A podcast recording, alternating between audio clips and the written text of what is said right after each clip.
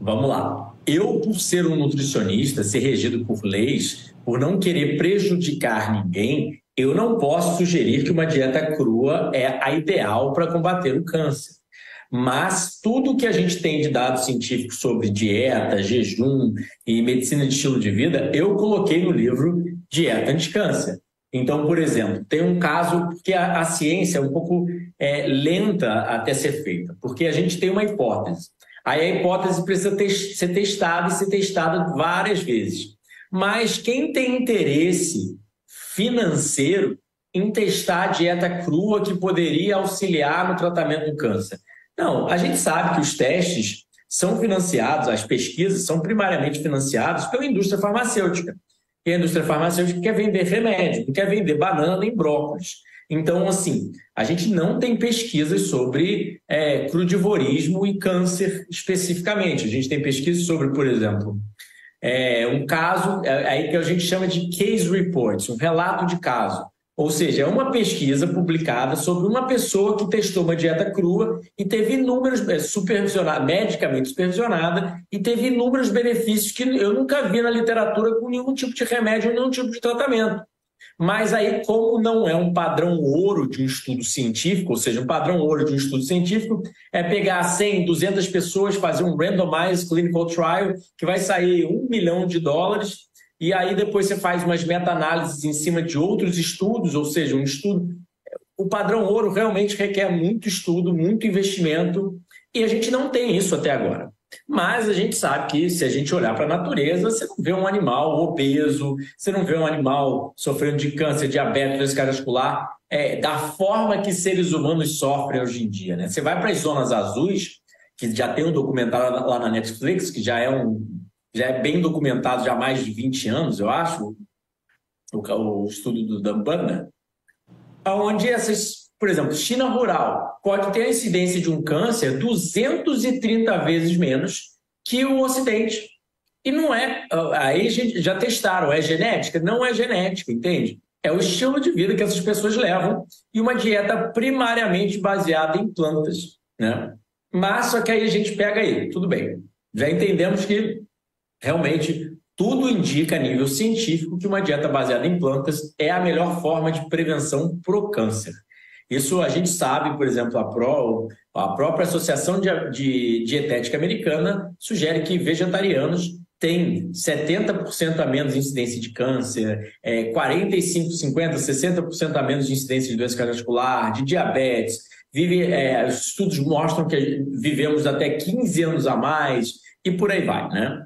mas é, e as civilizações que mais comem carne são as que, é, são mais comem proteína animal, são as civilizações que mais tendem a ter incidência de doenças crônicas. Né? As civilizações que mais comem plantas tendem a ter menos incidência de doenças crônicas e viver mais.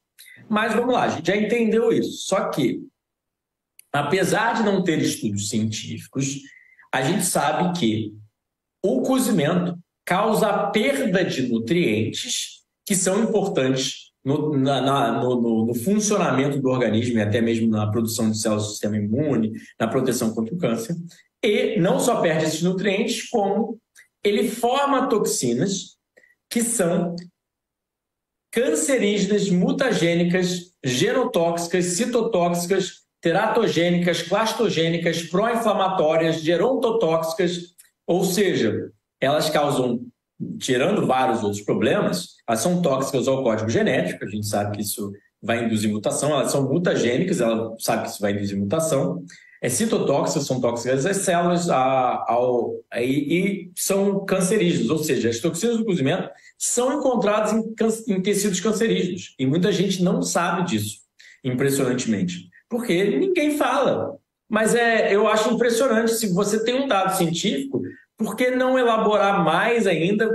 Eh, já isso já é bem datado na literatura, ou seja, que essas toxinas aumentam a incidência de câncer. Né? Então, por que se toda a natureza come cru e os alimentos já vêm prontos na natureza, que a gente não precisa cozinhar? Porque a ah, batata precisa cozinhar, Eduardo. Não tem como comer batata crua. Mas é todo, todo primata antropóide vive, não come batata. Por que será? Aí nós somos os únicos que aprendemos a cozinhar, fizemos panelas, fogões e queimamos nossa batata no fogo. Mas por que não comer mais frutos e vegetais e reduzir esses alimentos que precisam ser cozidos, já que tem essa formação de toxinas, de perda de nutrientes, entre vários outros fatores. Né? Além do que, frutos e vegetais são os alimentos mais ricos em fitonutrientes, ou seja, nesses nutrientes das plantas que agem como remédios dentro do nosso organismo, tendo, são compostos bioativos, como a gente fala, influenciando inúmeras vias de sinalização celular. Ou seja, influenciam genes, hormônios, microbiota, é, metabolismo e por aí vai. Né? Então, assim, são imunomoduladores, ou seja, modulam o sistema imune. Então, basicamente, a dieta de câncer seria uma dieta baseada em plantas frescas, nesses alimentos coloridos a nível científico. Né? O beta-caroteno da cenoura, o licopeno do tomate e todos esses fitonutrientes que a gente ouve falar, resveratrol da uva, são famosos por auxiliar a, o tratamento do câncer. Né? Então, é, e os nutrientes na proteína animal são famosos por estimular a proliferação do câncer. Como, por exemplo, muita gente não pensa, mas a proteína em excesso causa problema. A metionina, que é um aminoácido sulfúrico extremamente presente na carne, uhum. ou seja, tem 50 vezes mais na carne do que tem numa banana metionina. E a metionina é, para os cientistas, o combustível do câncer, da mesma forma que a gordura saturada e o colesterol é para a doença cardiovascular. A gente já tem isso bem datado na literatura desde 1970. Harper, um cientista, determinou que o câncer tem uma dependência absoluta de metionina. Quando ele tirava a maior parte da metionina do sangue, as células do câncer não conseguiam se proliferar, mas as células normais cresciam. Hum, Olha que interessante. Demais. Então é como se. Aí, por exemplo, o ferro M. Todo mundo acha que comendo carne você vai ter mais ferro e ter mais ferro é bom, né? Só que a gente sabe que o ferro M, o organismo ele não consegue controlar a absorção do ferro M. É como se o ferro da planta, que é o ferro não M, o organismo consegue controlar a absorção. Aí ele fala: olha, já tem bastante aqui, eu vou reduzir a absorção intestinal, o ferro não vai passar. Hum, Só que o da carne ele passa direto e eleva muitos níveis de reserva no, no, no organismo. É, transferina, é, é, ferritina, o ferro sérico. E aí o que, que acontece? Com essa elevação, o ferro é um oxidante. Então, ele aumenta a incidência de diabetes, doença cardiovascular e câncer porque ele está oxidando. É o estresse oxidativo, como a gente chama, os radicais livres. Né?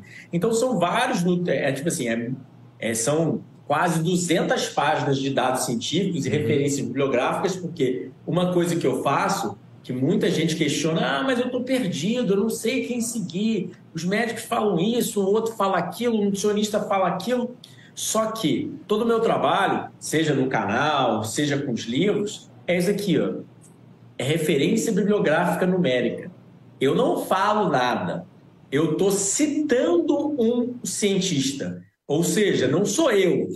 É o cientista lá de Harvard que botou na pesquisa. Eu só peguei e falei: olha, isso, isso, isso. Aí as pessoas acham que sou eu alegando alguma coisa, mas eu não alego nada. Eu acredito em muita coisa que ainda não está cientificamente comprovada, tipo frugivorismo. Sim, ainda sim. não tem. Eu, eu sou frugívoro há 17 anos, mas não tem tanto dado e eu mostro isso já torta no meu direito. Tem quatro pesquisas com frugivorismo uhum. que mostram resultados mira, mirabolantes. Mas o que eu estou mostrando, o que eu estou falando aqui, é tudo cientificamente datado. Só que, óbvio, seu médico talvez não saiba porque ele não se atualiza. É bem simples, pessoal. É comer mais alimentos das plantas como nossos, nossos avós comiam. Não tinha supermercado cheio de comida industrializada. Era o quê? Plantar, colher e comer, né? Até mesmo o meu pai, por exemplo, comia carne, mas comia uma quantidade muito menor, porque não tinha tanto disponível, né? Não, não, não tinha indústria para produzir.